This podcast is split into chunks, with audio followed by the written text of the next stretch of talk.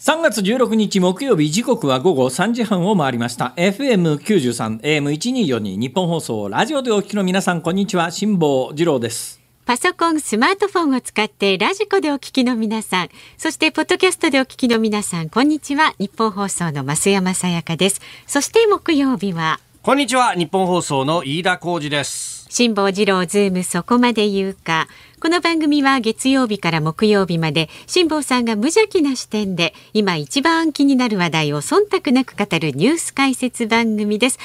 今日は辛坊さん大阪ですね。大阪とにかく素晴らしいお天気だったんですが、だったんですか？今でも青空広がってるんですけども、確実に雲の量が増えてきてですねあどうやら夜になったら雨がパラパラするんじゃないのっていう感じですが今晴れてますけどね気温が20.1度。おえー湿度48%ということなんですが、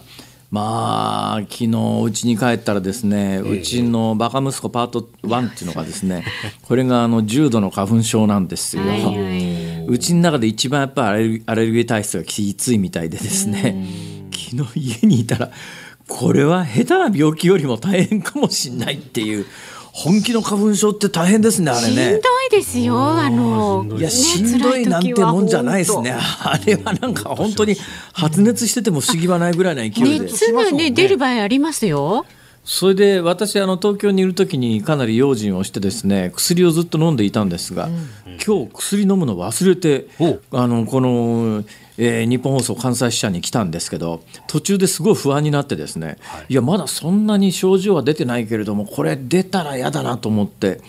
久しぶりですよ薬屋寄ってね。アレルギーの薬買って。まあ。えー本番始まる前に飲みましたが最近のアレルギーの薬は眠くならない。あんまり眠くなりにくくなりにくいって書いてあるんですが、書いてあるんですけども、んえーでもやっぱりあの乗り物の運転とか気をつけろみたいなことがパッケージに書いてあるということは、はい。若干やっぱり何か影響する可能性もリスクもあるということなので、もしかするともしかすると。今日、本番中に番中に。寝てしまうかもしれませんが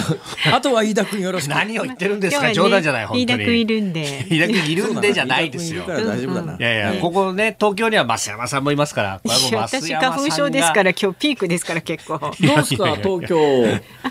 お天気いいですよ。でもね気温は今18度ぐらいですから大阪よりはねちょっと落ち着いてる感じですね今日はね。え気温何度？今ね18.4あ、度。18度でも暖かいですね。暖かいですねやっぱりあれだね。花粉大変なことになってるね。本当に。えー、本当に。飯田君、飯田君も結構重度の花粉症なんだ。私も結構この時期は鼻声になりますね。で今日はどうして私んの？薬飲んでる？いや、あの、今日はね、なんか日によって出たり出なかったりするんですよ、私。で、不だねアレルギーってねそうそう。で、杉もそうなんですが、ヒノキも持ってるらしくてですね。だから、あのヒノキ、はもうちょっと後まで行くね。なんなんのですよゴールデンウィークぐらいまでなんか。あの引っ張るよね。もうみんななんか、もうすがすがしい表情でね、あの、春を満喫してる中で一人ズビズビやってるっていうのはね。そうそう。で、そのあんまりひどいことになってるうちのバカ息子パート1にさ。いや。あのいやお前もさそんなことで苦しんでないですさお父さんみたいに、ほらあのとりあえず花粉のひどいところは離れて沖縄とかあ北海道とか行っちゃうみたいなそういうのにしたらって言ったらすっげえ勢いで怒られて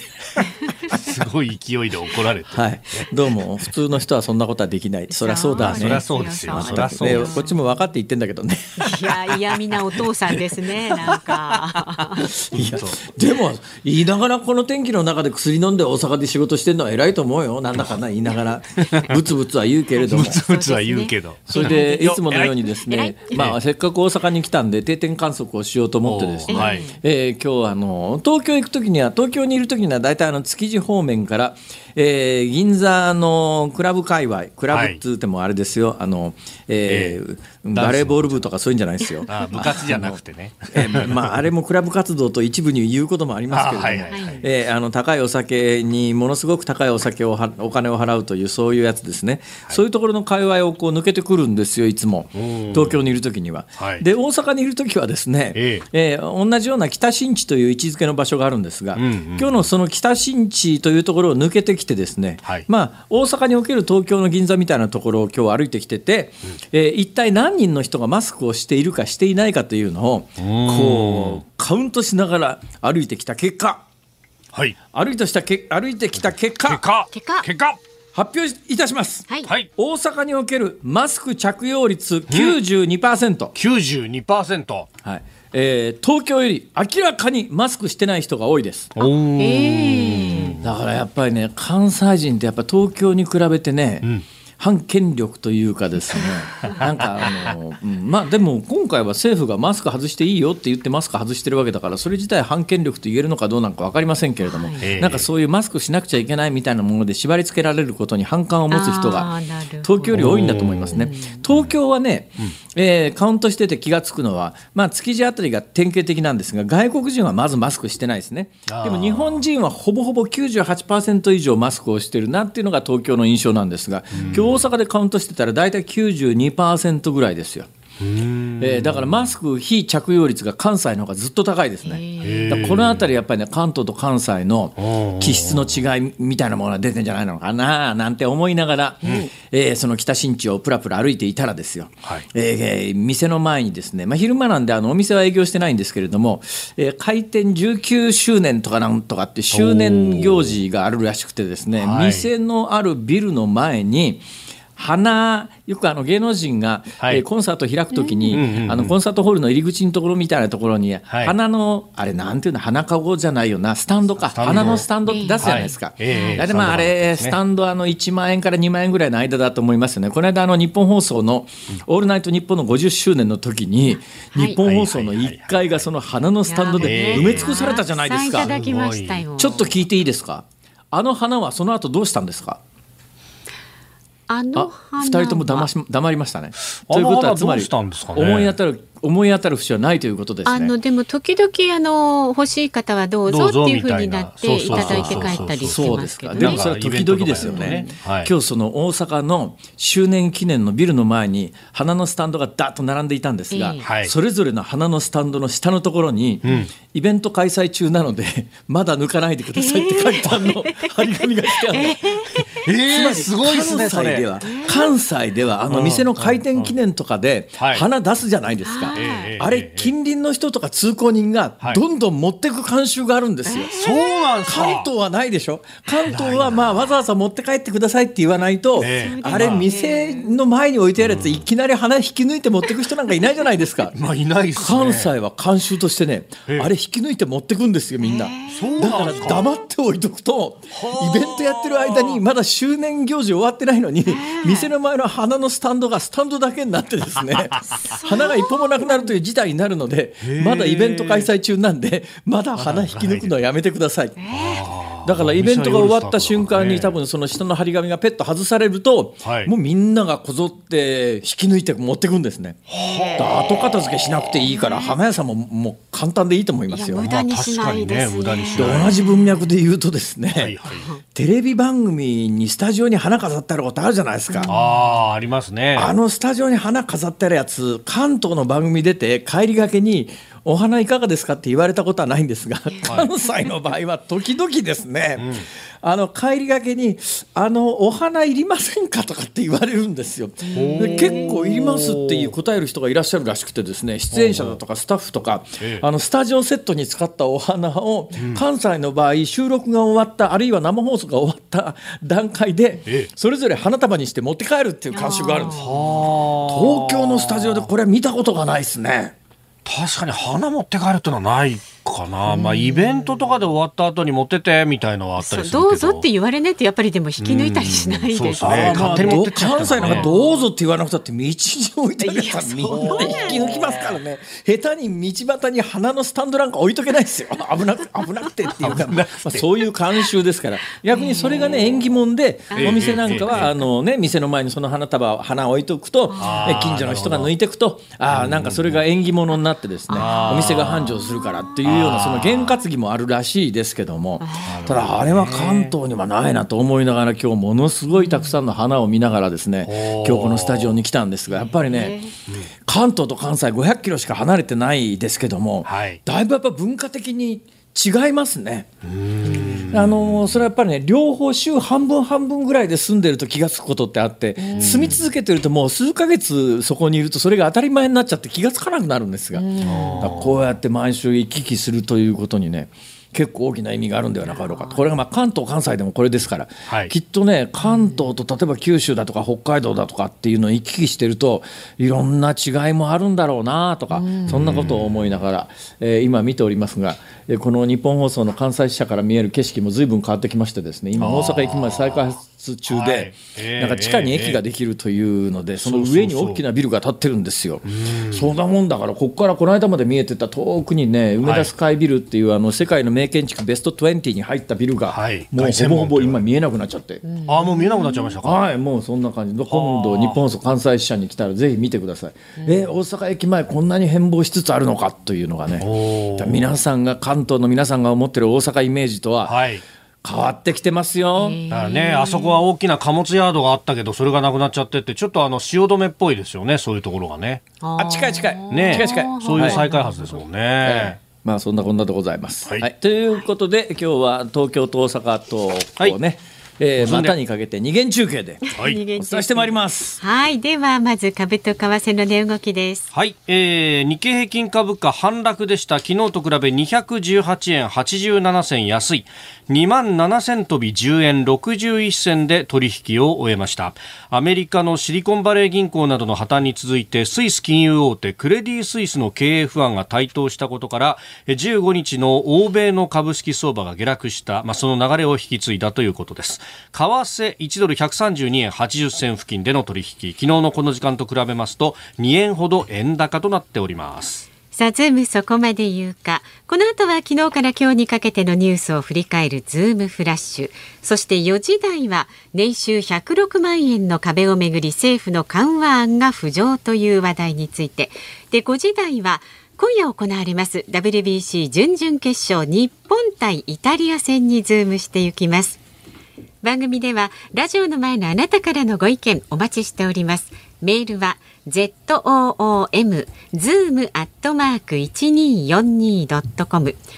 番組を聞いての感想はツイッターでもつぶやいてください。ハッシュタグ漢字で辛坊治郎、カタカナでズーム、ハッシュタグ辛坊治郎ズームでつぶやいてください。で今日もお届けいたします。5時26分頃ですかね。ズームオンミュージックリクエスト。辛坊さん、今日のお題は？はい、えー、北新地の花を見て一言。お一言っていうか一曲。一曲。はい、北新地の店の前に飾ってある花を見て一曲。あ、それはスタンド花を見て。そうです。スタンド花を見てはい。で、えー、一曲なんかちょっと難しそうですいやが。難しくないんじゃないですか。花の歌とかね、うん結構ね。北新地というようなキーフレーズ、キーワードでえー花、北新地と花と聞けば、ほらあんな曲やこんな曲あるじゃないですか。そうですか。ええあの選曲の理由もね、ぜひ教えてくださいね。そうですね。まあ屋敷隆人さんの曲なんか殺到しそうな気がするんで、もう除外しといてもいいかなと思うんですが、それはちょっとたかじんさんに失礼だから除外なしということにしたいと思います。ねはい。はい、こちらもズームアットマーク一二四二ドットコムでお待ちしております。この後は最新のニュースにズームします。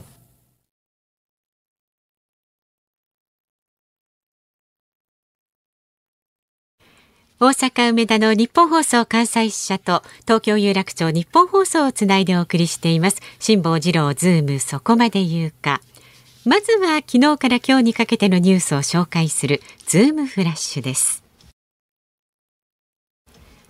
防衛省は日本時間今朝午前7時9分ごろ北朝鮮から ICBM 大陸間弾道ミサイル級1発が発射され日本の EEZ 排他的経済水域の外側の日本海に落下したとみられると発表しました。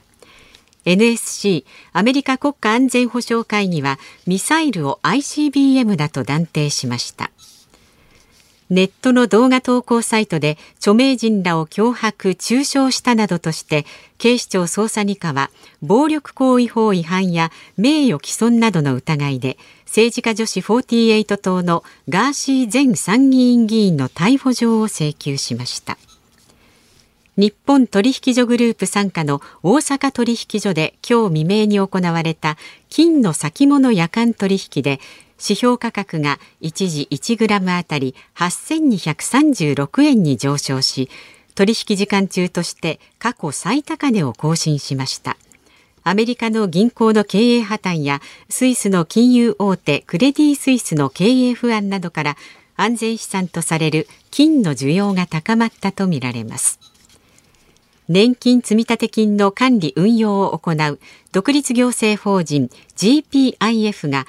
アメリカで破綻したシリコンバレーバンクとシグネチャーバンクの関連株式や債券など去年3月の時点でおよそ550億円分を保有していたことが分かりました。GPIF の運用資産額は去年3月末の時点で196兆円。破綻した銀行の関連株などは全体のおよそ0.03%にあたります。日本航空はマイルが貯まるプリペイド型のスマートフォン決済サービス JALPay を来週22日から始めると発表しました。観光庁は全国旅行支援を4月以降も継続すると正式に表明しました。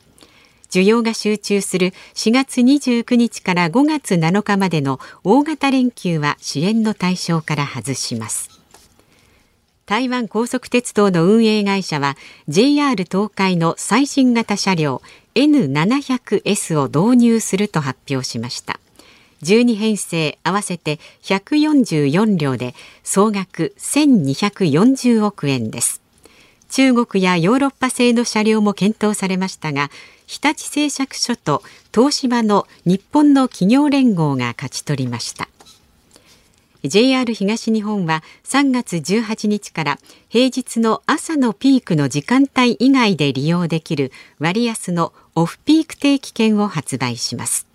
これは入場時に駅ごとに定められたピークの時間帯以外で利用できる suica の通勤定期券でカード型のほかモバイル suica でも利用できます。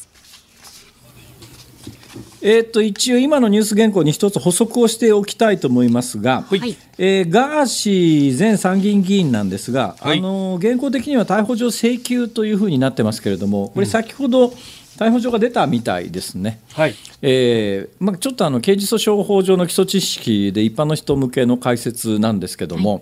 あの人を逮捕する、つまり身柄を拘束するためには、ですね原則として裁判所の許可がいるんですよ、はい、でその裁判所に許可を求める行為が逮捕状請求ではい、で、裁判所がもうその逮捕してもいいですよっていう許可状を出すのが逮捕状が出たという報道で、うん。はい、で今のニュース原稿的には逮捕状請求までなんですが、で逮捕状請求しても、ですね裁判所が場合によったら、却下でそれは認められないよっていうこともないとは言えないんですが、今回は裁判所が割と早く、あっという間に認めた感じですね、だから逮捕状が出たので、うん、え今後どういう動きになるかというと、逮捕状出てもいないですか、国内に。うん。はい、これ、国内にいりゃ、と捕まえるだけの話ですから、だから海外にいるとなると、まずですね次に必要なのが、あのパスポートの返納命令というやつが必要になります、はい、でこれ、逮捕状が出たら簡単に出ます、だからあの逮捕状が出たので、次、あのえー、パスポート返せっていう命令を、でこのパスポート返せって命令は、本人がいるところの海外に、海外のそこの、まあ、大使館等の人間が行って、ですね通告すると、で従わない場合には、えー、その後あの、日本に帰ってきたときに、今回の逮捕容疑とは別にですね、はい、えー、返納命令に従わなかったということの罪が、あそれで逮捕がすぐできると、だからあの日本の、まあ、司法権限が及ぶ飛行機の中とか船の中とかに入った瞬間に逮捕の可能性が出てくると、はいえー、いうことなんで、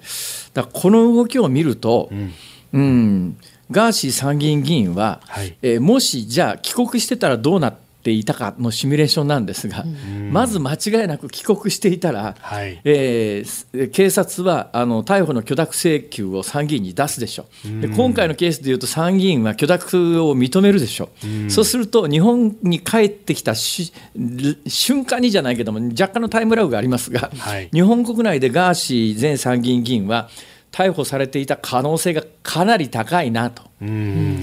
だけどね私素朴に思うんですが、はい、このガーシー参議院議員、まあ、参議院議員になったから逆に警察もこれだけ気を使ってですね逮捕状の請求に時間をかけたりしたわけですけれども、うん、これそうでなかったら一般人だったらどうだったかというとですね多分罪がまあ脅迫とか名誉毀損じゃないですか、はい、それはあの被害を受けた人にとっては重大な犯罪なんだけれども、うん、まあ、殺人とか強盗とかというのとちょっとやっぱり扱いが違うところがあって多分これ一般人で通常の場合だったら、えー、参議院議員でこれほど有名人になって大騒動がなければ多分任意の取り調べを受けて、はい、えー、逮捕もされずに、えー、在宅で起訴されて、まあ、裁判の結果が出てもおそらく執行猶予の判決、まあ、前科がどうなのかっていうのは知りませんから何とも言えないんですけども、今回がまあ初犯だった場合には、まあ、おそらくそれで執行猶予付きの判決が出て終わりっていうところだったのに。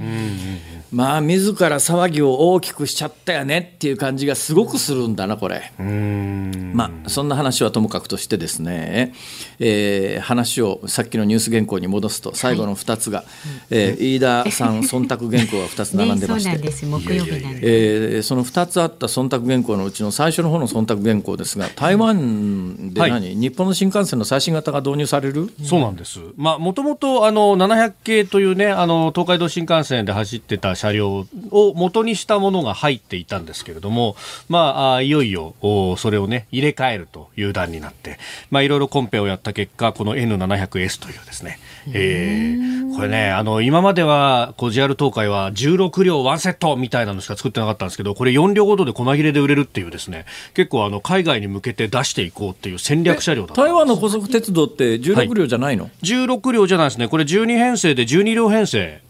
なので、はい、で144両と。ちょっと聞いていい？これ台湾じゃない、はいはい、でそれよりも前にあの大事故を起こした中国本土の新幹線っていうのがあるじゃないですか、あれがやっぱりなんか日本の新幹線のパクリじゃねえかとか散々言われたんだけどどの程度似てるもんなの、えー、っとね、あれはどう、で、しかも JR 東海は中国本土には出さなかったんですよ。あれ JR 東のをベースに作ったやつがその後技術を盗まれたんじゃないかというふうにこう言われているんですよね。結構というかかなり似てるな飯田君、はい、飯田君。はい。まあ、あれだね、やっぱり鉄道ファンとしては、鉄道オタクとしてはだね、えええ、中国の新幹線も乗りに行った方がいいよ。いやいやいやいやいやいやいや。今まずその入れるかどうかというところからいろいろな問題がね。やっぱり飯田君行った方がいいと思うな。何を言ってるんですか。実はですね、その中国の新幹線が最近のニュースで、はい、えー、去年かな。あの中国とインドシナ半島のところで接しているラオスっていう国に、ラオスの首都のビエンチャンに中国本土から新幹線が伸びたんですよ。はいね、ええ、これに私ね、ね。今週末、はい、一体どんなものなのかと思って乗りに行こうと思ってるんですけど。いいっすそうなんですか。だから国境を越えるときに一旦電車降りなきゃいけないって言うんだけども、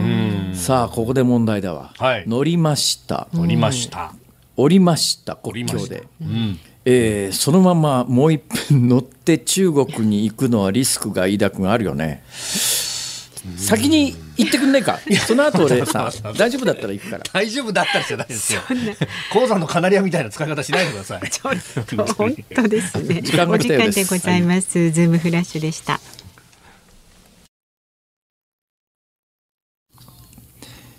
3月16日木曜日時刻は午後3時半。あごめんなさい。午後4時3分を回りました、3時半はトップのとっくの昔に回ってますね。大阪梅田の日本放送関西社から辛坊治郎と東京有楽町日本放送第三スタジオから増山さやかと飯田浩二の三人でお送りしております。はい、息がね、えー、合いますよ。でも大丈夫ですよ。あのメールいただいてます。ありがとうございます。辛坊さんがね、あの大阪の開店祝いのお花、大阪の方々はね、あの時期を見て持ってっちゃうっていうお話ありましたが。はい56歳男性の愛知県のゴロンタさん。開店祝いの花が近所の人たちに持っていかれるのは名古屋だけかと思っていましたが大阪もそうですか。それを知らない県外の人たちが開店祝いの花が次々に持っていかれるのを見てやめてくださいと悲鳴を上げていたなんて話を聞いたことがありますが、うん、近所の人たちは引っ越しそばとかご祝儀ぐらいの感覚で勝手に持っていきますんで今はマシになっているかもしれませんがとね。ああ名古屋もそうかということなのか。それとももしかすると発祥が名古屋の方で、どこが発祥なんだろうこの習慣は。東京はないですよね。聞いたことないですよ聞いたことない、私もね大阪来て知ってびっくりしたんですが今このメールを見るとえもしかすると愛知県方面が発祥なのかな。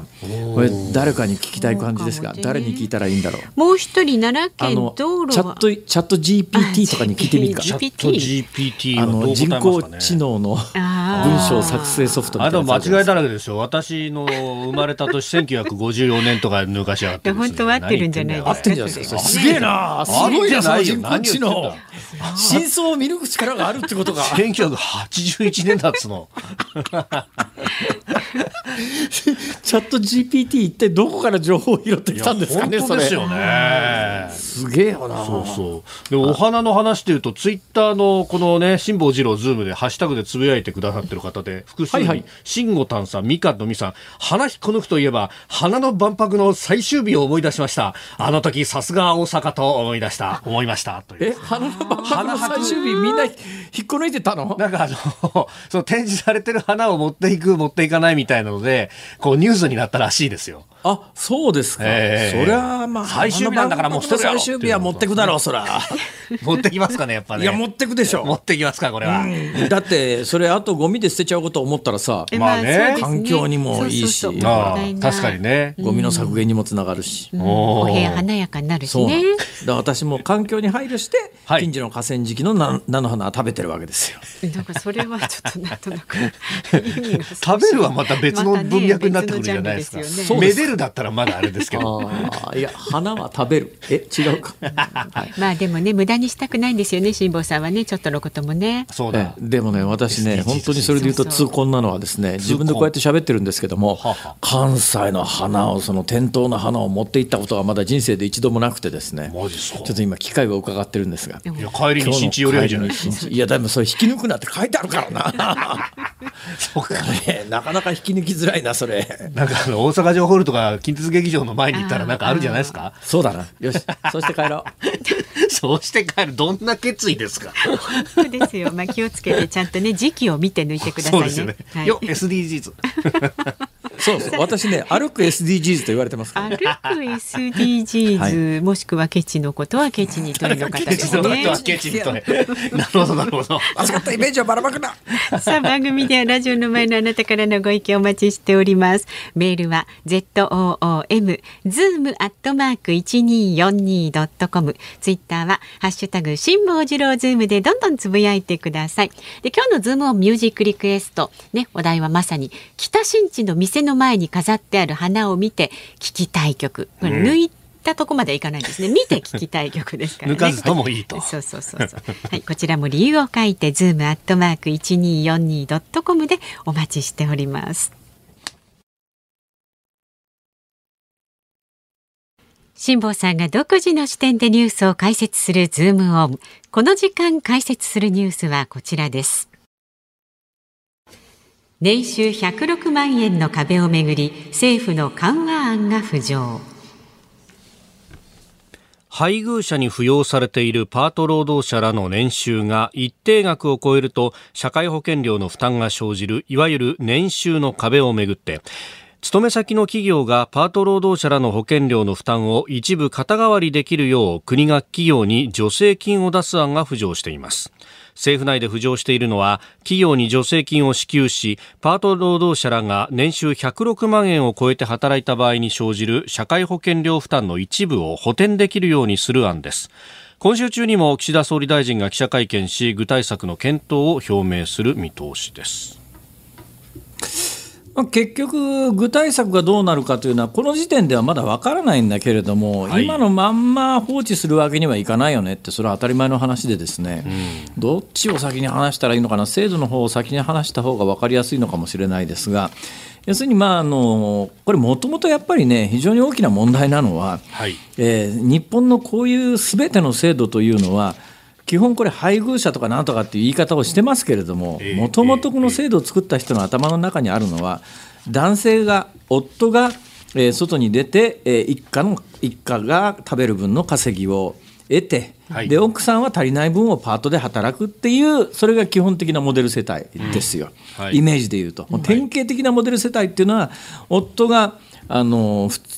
正社員で会社に入って、えー、一家が養えてなおかつ子どもの教育ができるだけの所得を男性が1人で確保してで足りない主婦専業奥様専業主婦で専業主婦なんだけれども収入が足りない分はパートや内職で補って子どもが2人いるというのが基本的な日本の厚生労働省が考えるモデル世帯なんだけど、はい。今そんなモデル世帯がどこまでどんだけいるんだって話でそれをモデル世帯をベースにした制度作りっていうのはどっかで本気で変えないと、はい、この国に未来はないだろうと思うんだけど、うんうん、政治家はだな、はい、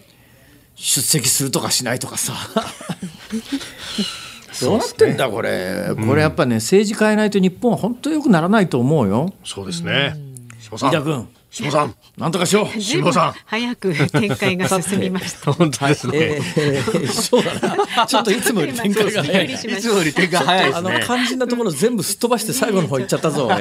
えー、それではその解説をするにあたってまず現行制度の方を解説しないと、はい、なんだかよくわからないんで、で、はい、そういうモデル世帯を前提にして、うんうん、えー、奥さんがパートで働いてる間、はい、えー、どこまで夫の、うん、まあ要するに妻から税金その他社会保険料を踏んだくるかっていうところの境をどこにするかっていう制度設計の問題なんだけど、基本もともとは日本ではですね、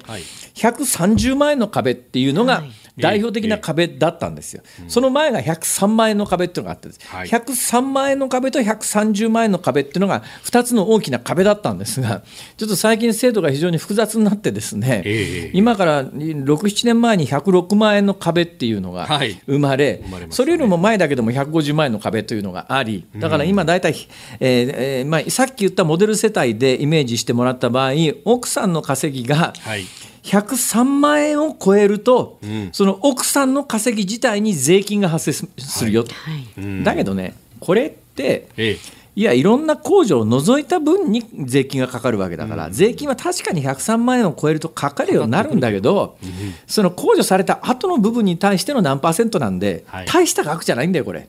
だからまずこの103万円の壁っていうのは壁としては今もうそんなに大きな壁じゃないわけですね、えー、で問題になるのがそのそこからわずか3万円上の106万円の壁、はい、この106万円の壁がなんで大きな壁かというと、うんこれ一定の条件があるわけですよ。あの、ちっちゃい会社とかに勤めてる場合は大丈夫なんだけど、従業員が例えば500人以上の会社に勤めていて、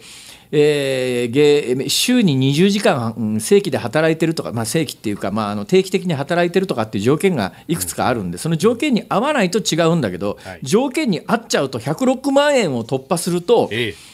厚生年金と医療保険に自分で加入しなきゃいけなくなると。うん自分で加入するということは、はい。えー、厚生年金って基本その106万円の壁より所得が少ないと夫の第3号被保険者っていう厚生年金の扱いになるわけですよ。はい、第3号被保険者っていうのは何かというと、うん、要するに1円も国民年金の掛け金も厚生年金の掛け金も払わずに、はい、国民年金は全額払ったということになるわけですね。だから掛け金1円も払わずに将来基礎年金だから国民年金部分だけは全額満額でもらえますよと、えいうのがこの、え第3号被保険者制度って言って、はい、この制度の恩恵はね、実はものすごく大きいです、ところが106万円を突破してさっきみたいな従業員が500人以上の会社で働いてますとかっていくつの条件ががあるんだけどもその条件に合致しちゃうと106万円を超えた段階で厚生年金に自分で加入しなきゃいけない、つまり第3号被保険者としての特典を失うと、自分で給料から厚生年金の掛け金に天引きされます。で厚生年金の掛け金っていうのはあの本人半額負担、はい、半額企業負担なんだけど、えー、その半額の個人負担もあの基礎年金、国民年金の負担よりも若干多いぐらいかな、確か、なんか一番ベーシックな、一番低いところで同じぐらいの金額なんですが、でもそれ、給料から転額転引きされると、106万円超えた瞬間に、第3号被保険者の資格を失って、自分で厚生年金に入る、ただその代わり、将来的には、基礎年金だけ第3号被保険者だけだったよりも将来の年金額は確かに高くなるんだけど、だけど目先の賃金がガンと落ちちゃうのが106万円の壁なんですね。でその上にある130万円の壁って何かというと、今その106万円の壁が生じるのは、えー、働いてるところの従業員数が500人以上だとか、えー、なんだとかいろんな条件がある場合に106万円これなんでそれその壁ができたかというともともと全部130万円だったんですよ。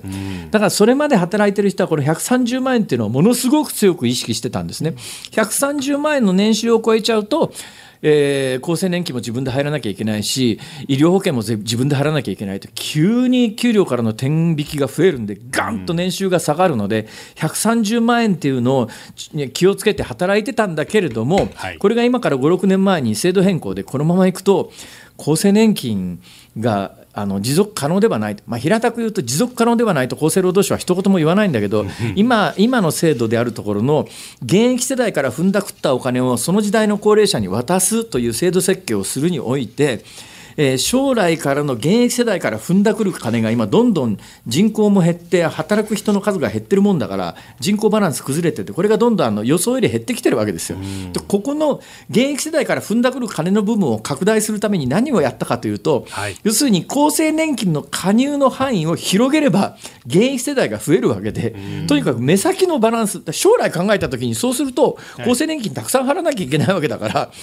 将来トータルした時それ損か得かはまた別問題なんだけど目先のいろんな数字を出すにあたってとりあえず現役世代拡大しないといろんな辻褄が合わなくなるんでとにかく現役世代を拡大するために何が何をしたかというとそれまで130万円までは、えー、一律全部厚生年金に加入しなくてよかったんだけど大企業で働いてる人たちは106万円を超えたら厚生年金に入ってちょうだいねとで掛け金の半額はその大企業が、えー、負担してちょうだいねっていうので要するに現役世代から踏んだくる金を増やすために今まで130万円の壁だったものを106万円の壁っていうのは新たに作ったんだよ。まあ、だけど小さい会社で働いてるところ人たちは関係ないんだけどでも全国全国展開の大きな会社に勤めていてそこでパートやってますというような人は結構いるからね。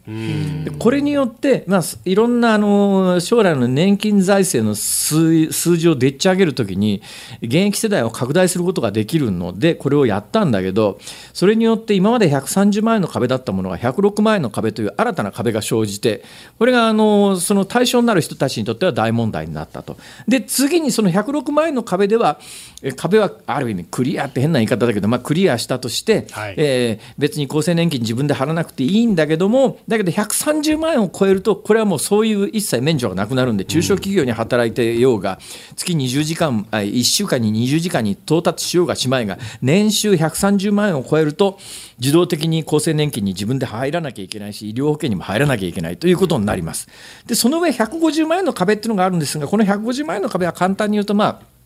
あの配偶者特別控除というのが、えーえー、要するに、まあ、夫の負担が増え始めるっていうね、はい、夫の負担が増え始めるのが150万円なんでこれあんまりちょっと、えー、問題になるっていうか話題にする人少ないんだけどそうするとやっぱり目に見えて給料減るのが106万円の壁と130万円の壁なんですがこの106万円の壁ということに関して今回今さっきのニュースなんですけれども政府の緩和策でどんな緩和策になりそうかというと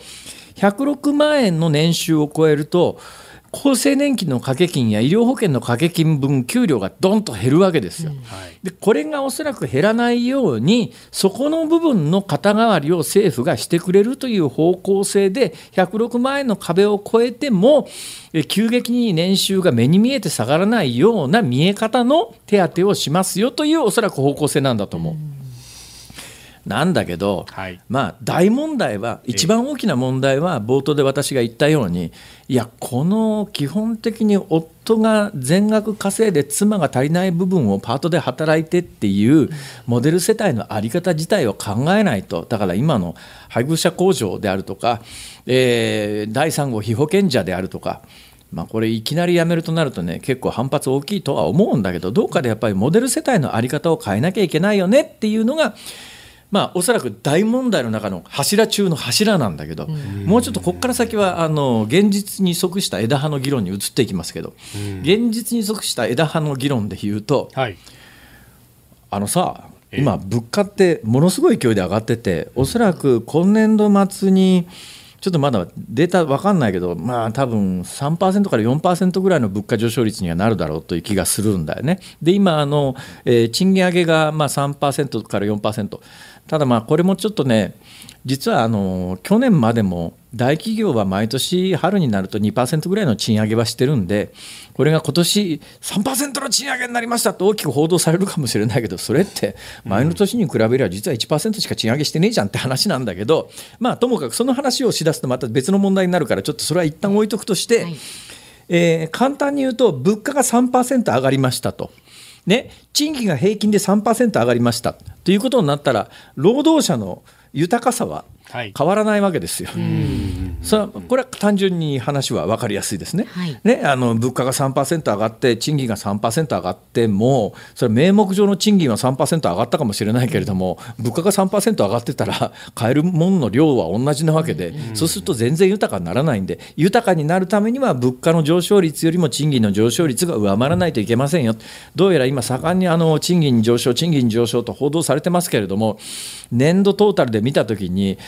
まあ今の状況だと物価上昇率よりは賃金上昇率平均で下がっちゃうということになると結局なんだ貧しくなっちゃったじゃんっていうことにどうも今年もなりかねないかなっていう懸念はしてるんだけれどもいずれにせよそういう意味で3%賃金3%上がりました。物価も3%上がりました。豊かさは変わりませんお金の価値が変わっただけです。ということならば、はい、そもそもさっきから言ってる103万円の壁、106万円の壁、130万円の壁、150万円の壁というのは、そもそも物価上昇分の3%ずつは改定していかないと、毎年毎年、実はハードルが変わってるっていうのと同じことになっちゃうわけだから、ここの壁は少なくとも物価上昇率分だけ毎年改定してこなきゃいけなかったやつがずっと同じというのは、その部分、労働者の負担は毎年実は増えてきましたっていうのと同じことなんだよ、これ。うん。賃上げ賃上げされたくないっていう人たちがいるわけなんですよね。賃上げされたら時間で働けなくなっちゃうじゃんって言って、で、大体あの年度末とか年末にものすごい人が足らないっていうことが起こってしまう。いや、こんなことしてて日本が豊かになるわけねえだろっっていう。いや、もう本当収入比例で、あの、負担が増えるみたいなふうに、制度そのものをその、な壁だなんだで収入が減るみたいなふうにしないで、なだらかにすりゃいいじゃんって話なんですけど、なぜかそういうことにはね、手をつけないんですよね。もう補助金出すとか、今の制度はそのままで、ちょっと不具合の部分だけ手直ししますっていうのを、どの分野でも繰り返してるんですよね。そう。であのなんか制度自体がものすごく複雑になって、はい、政治家でも本当にごく一部の人間しか、日本の税金の制度を分かってる人がいないということになっちゃうと、うん、そのごく一部の人の発言力がものすごく大きくなって、お前ら素人だから黙っとけみたいな話になって。相当この補助金もらうにもまた書類出せだなんだっていうのがねいっぱい出ていやそっちにお金かかっちゃうんじゃないのみたいな話がまた出ると思いますね。いやあのー、なんかやっぱりね根根本的におかしなことがたくさんあるということが一つ象徴されてて年収106万円の壁をめぐり政府の緩和策が浮上って言うんだけど、はい、いや方向性は今世の中その賃金上昇率よりも物価上昇率が上回っててどんどん国民が貧しくなってくる方をなんとかしろよって話で、うん、えー、1人低所得者だけ3万円配るとかさ、はい、あの子供のいるところだけ5万円1人ずつ配るとかっていうのを、はい、されても多くの人はどんどん貧しくなっちゃう上にさらにあの高齢者はあの非常に困ってるのはやっぱりあのさっき言ったように、えー、勤労者現役世代、まあ、例えば飯田君とか増山さんみたいに働いてる人間は例えばまあ物価が3%上がりました。でも賃金が3%上がりましたから、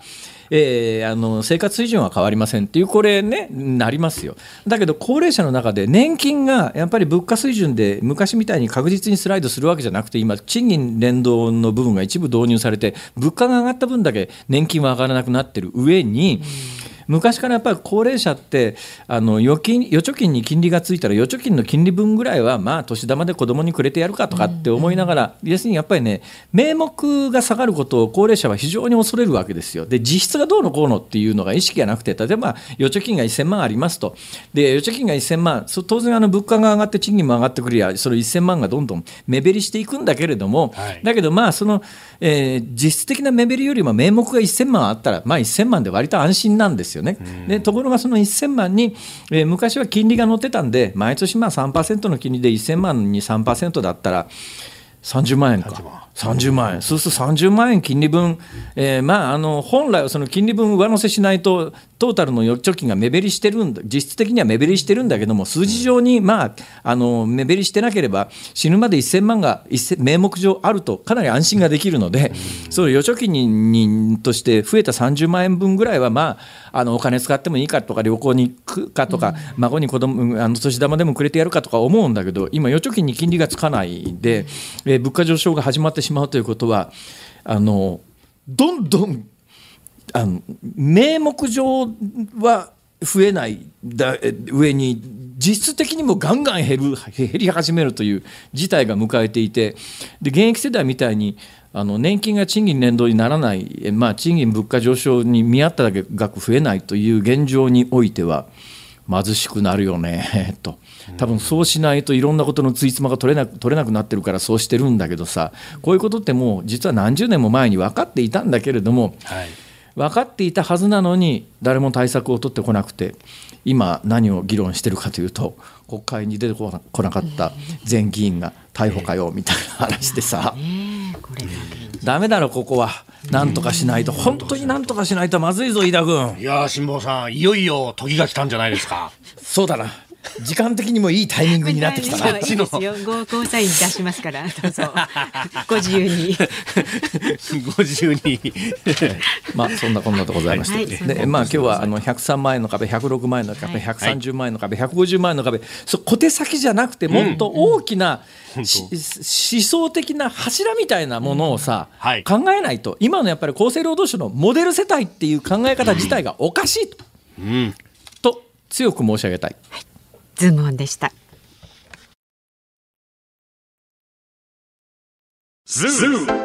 ニッポン放送辛坊治郎ズームそこまで言うかをポッドキャスト YouTube でお聞きのあなた。いつもどうもありがとうございます。ニッポン放送の増山さやかです。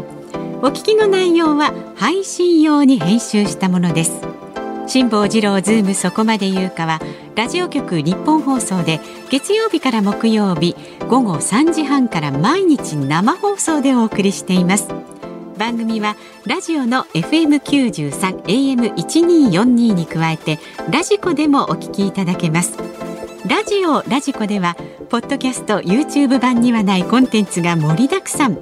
アトムさん吉田由紀ちゃんの中継企画。さらに辛坊さんが夕刊富士の気になる記事を解説するコーナー。そして辛坊さんが聞きたい曲をお送りするズームオンミュージックリクエストなどラジオラジコでしか聞けないあんなことやこんなことがいっぱいです。ポッドキャスト YouTube を聞いた後はぜひラジオラジコで辛坊治郎ズームそこまで言うかをお楽しみください。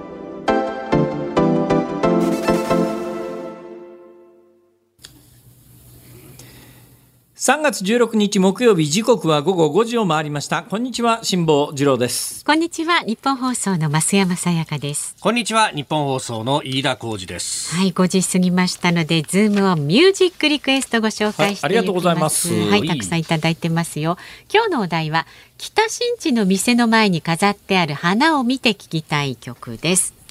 まずはですね50歳ペンネーム足立区の楽太郎さんは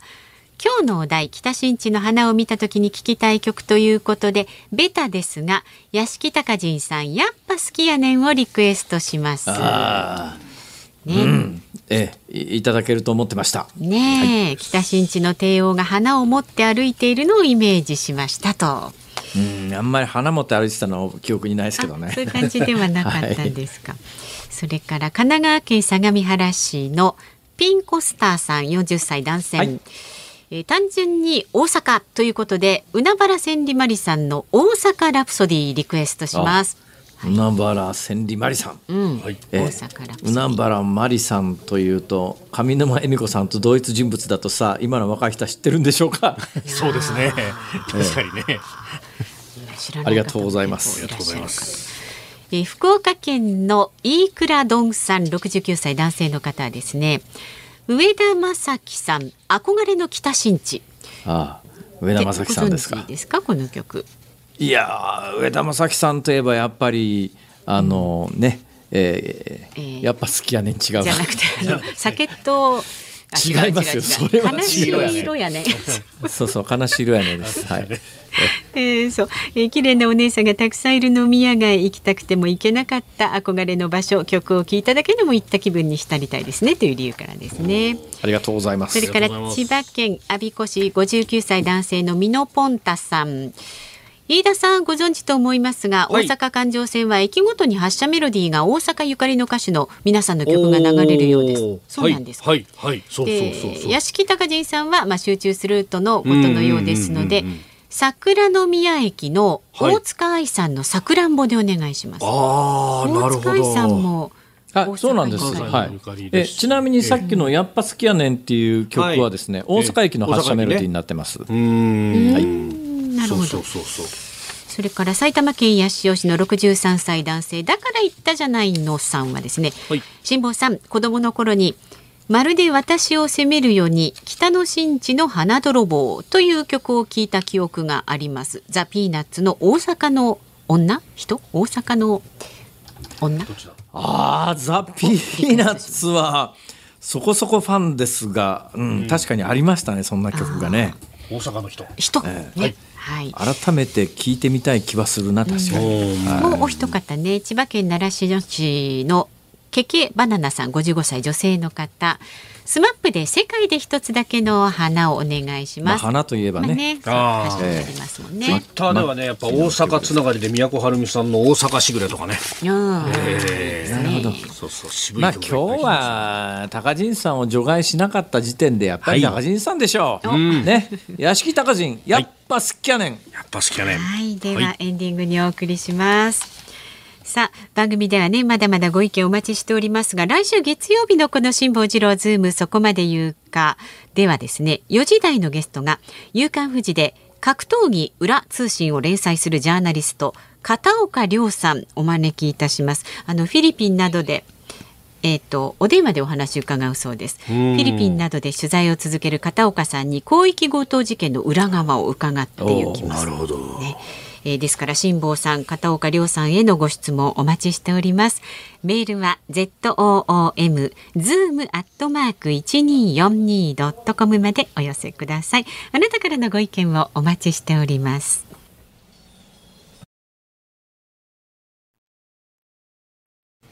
辛坊さんが独自の視点でニュースを解説するズームオン。今日最後に特集するニュースはこちらです。WBC 準々決勝日本対イタリア戦直前情報。WBC ワールドベースボールクラシック準々決勝プール A2 位のイタリアとプール B1 位の日本がこの後午後7時から東京ドームで激突いたします。お聞きの日本放送ではこの後6時30分からショーアップナイタースペシャルカーネクスト2023ワールドベースボールクラシック準々決勝日本対イタリア戦をお送りします。はいではこの時間は実況を担当する日本放送山内弘明アナウンサーとつながっています辛坊さん読んでみてください山内さんよろしくお願いします。はい、よろしくお願いします。東京ドームです。お願いしますどんな雰囲気ですか？はいイタリアが今バッティング練習を行っています。ほうほうえー、結構ですね。はいみんなの鍛え上げられた胸の筋肉を強調したうん体にピタッとこう張り付いたようなコンプレッション、アンダーシャツ。山の山内さはいんそもそもお伺いしたいんですけど、えイタリアで野球って私なんかあんまりイメージないんですけどどえうなんですか？おっしゃる通りですよ。日本対イタリアって言ったらサッカーそうですよね。対決みたいじゃないですか。うん。はい。ただアメリカではい。メジャーリーグでプレーしている選手が内野にもいますし、えー外野も1人いてあとレフト、それからライトは有望株でおそらく来シーズンあ今シーズンですね。はい。メジャーに昇格するんではないかとあいうぐらいですからそういう、まあ、あの要するにイタリアにルーツを持つアメリカに住んでいるベースボールプレーヤーですから。あイタリア系の人。そうなんですよ。だからマイク・ピアッツァ監督なんですけどもあの日本でも有名でした、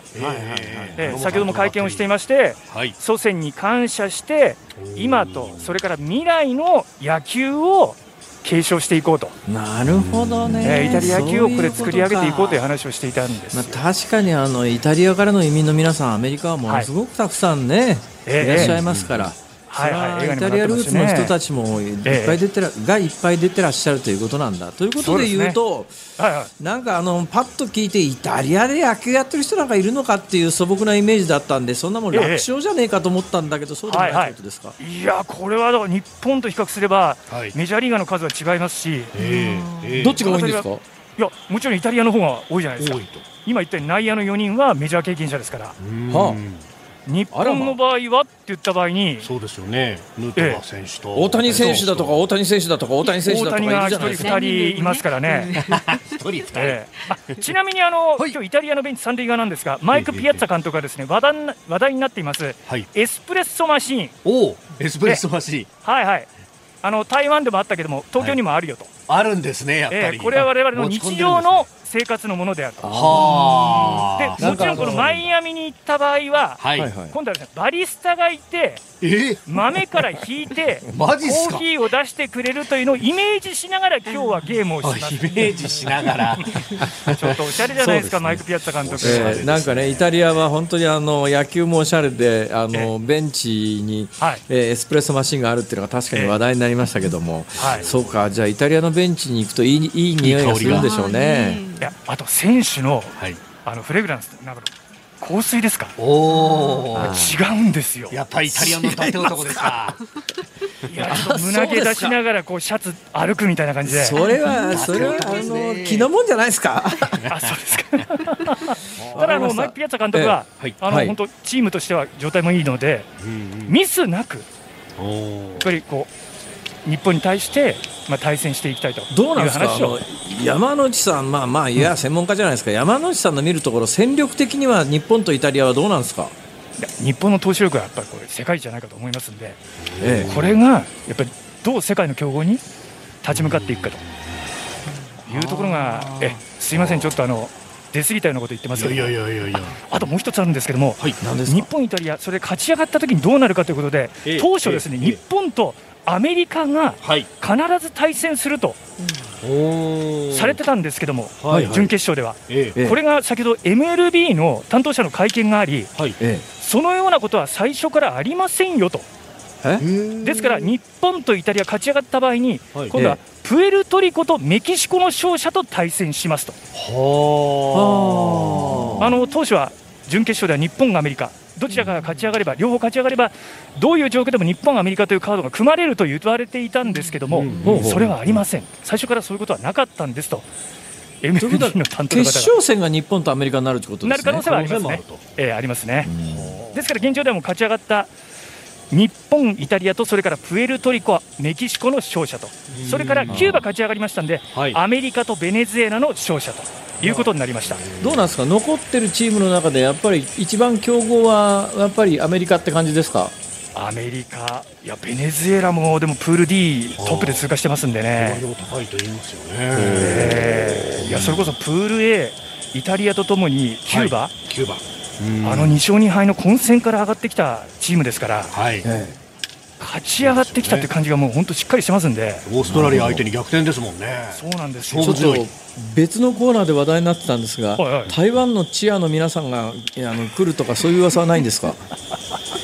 残念ながらね。現状はそうですね、あのええ。着物姿の報道陣の方がいらっしゃったことはあったなんですか、それ。いや僕もちょっと調べたかったんですけど、会見出てて、えええええ後輩の大泉アナウンサーの目の前にいるんですけど、彼は気づいたのかなっていうぐらい、えええ少しでも目立って光景でした。さあ、に日本代表ね、打線を見ると4番に座ってる村上選手が打率が1割台っていうふうにこう心配されてますけど、この辺どうなんですか？えねえいやでもこれはね、あのお隣には里崎智也さんが今お。いらっしゃるんですけども、さすがにあのね、えーあ里崎さんが今えおもむろに俺が答えると言わんばかりお準備しております。はい、ご無沙汰しております、里崎さん。あ飯田です。あ、よろしくお願いします。ろしくお願いします。あの、はい。む村上選手、どうなんですか？打てないな、みたいに素人は見えるんですけど、それはもう信じてやるだけですよ。信じてやるだけ。打つっていうね。いやー。それはもう応援が足りないから打てないんですよ。そういうことですか。応援しなきゃいけない。あなるほど。その飯田さんがそうや不安そうです不安がってるから打てないわけですよ。あ。もっと。だか。らお僕が強気じゃないと。ら応援しないといけないですよ。えでも佐々木さん、ね、WBC で世界一にもなった佐々木さんから見ても、やっぱり応援の力っていうのは選手に対してもこれ力になりますか？それはなると思いますよもちろんね。そうですかやっぱりしかも今なんてはい超満員ですからいいじゃないですか。いや僕らの時1万2000人しか東京ドームいなかったですよ。そえそうだったでしたっけ？そうそうなんですよ。ああ悲しい現実です。なんでなんだろうな。まあわかりました。さあ、えー山内さん、えー今日の試合を予想してください。え？え？ー、ってそれ。それは里崎さんにお願いしたいですねあじゃあお願いしまなんかす。だんだんボールが回ってる6対2でジャパンの勝利です。6対2でジャパン。で日本勝利。さすが。ありがとうございます。いやはい佐々木さん山内さんありがとうございました。ありがとうございます。応援します。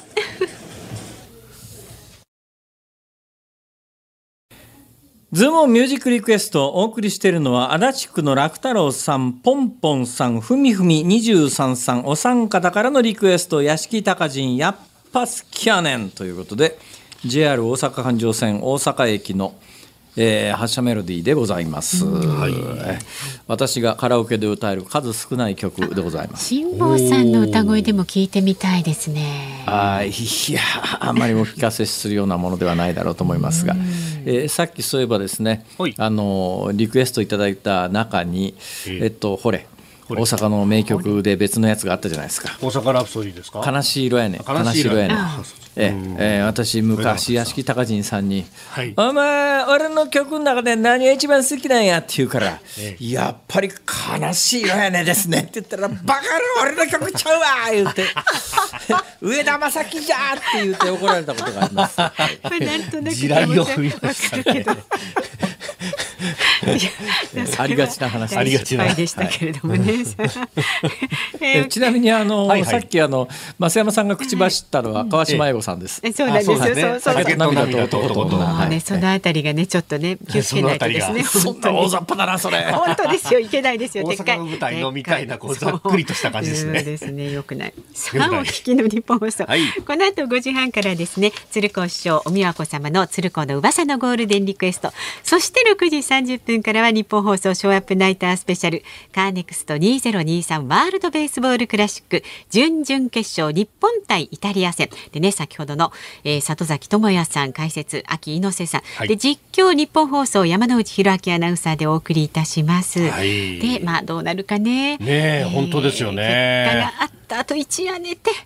朝になると。朝6時から飯田浩二の OK 工事アップ。あの、新業アナウンサー、いつもね、アシスタントをやってくれてるんですが、えー休暇取得のため、えー内田祐樹アナウンサーが手伝ってくれます。はい、内田くんですよ、内田くん。スタントね内田君大活躍だいな。やいや、もう、もうね、もう代打の神様みたいな感じですからね。あ、ええいやその。まま代打で引引退するわけだいや、待って待って待って辛坊さんそんなこと何を言ってるんですか。やいやそこからレギュラーを取って代打の神様っていうと大体そのまんま代打で引退される方多いじゃないですか。演技でもないこと言わないですか。大丈夫ですよ。えーコメンテーターは青山学院大学客員教授ジャーナリスト峰村健二さんです、えー日韓の首脳会談であるとか、えーガーシー氏の逮捕などなどというところ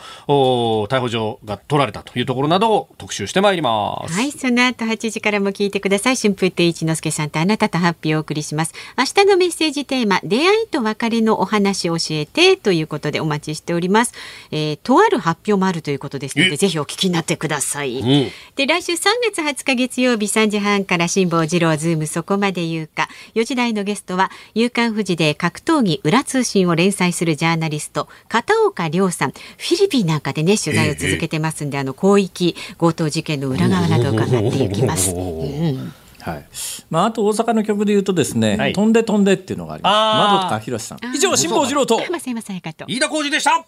でした。あ